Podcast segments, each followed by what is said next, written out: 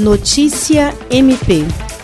Ministério Público do Estado do Acre, por intermédio do Centro de Apoio Operacional de Defesa do Meio Ambiente, Habitação e Urbanismo, Patrimônio Histórico e Cultural, formalizou parceria com o Instituto Brasileiro de Informação em Ciência e Tecnologia para atuação na área de saneamento básico e de resíduos sólidos.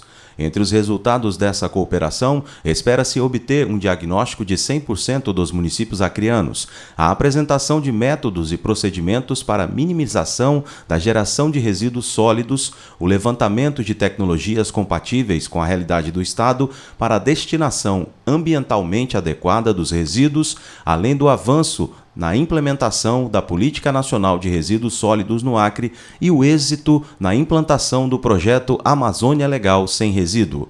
William Crespo para a Agência de Notícias do Ministério Público do Estado do Acre.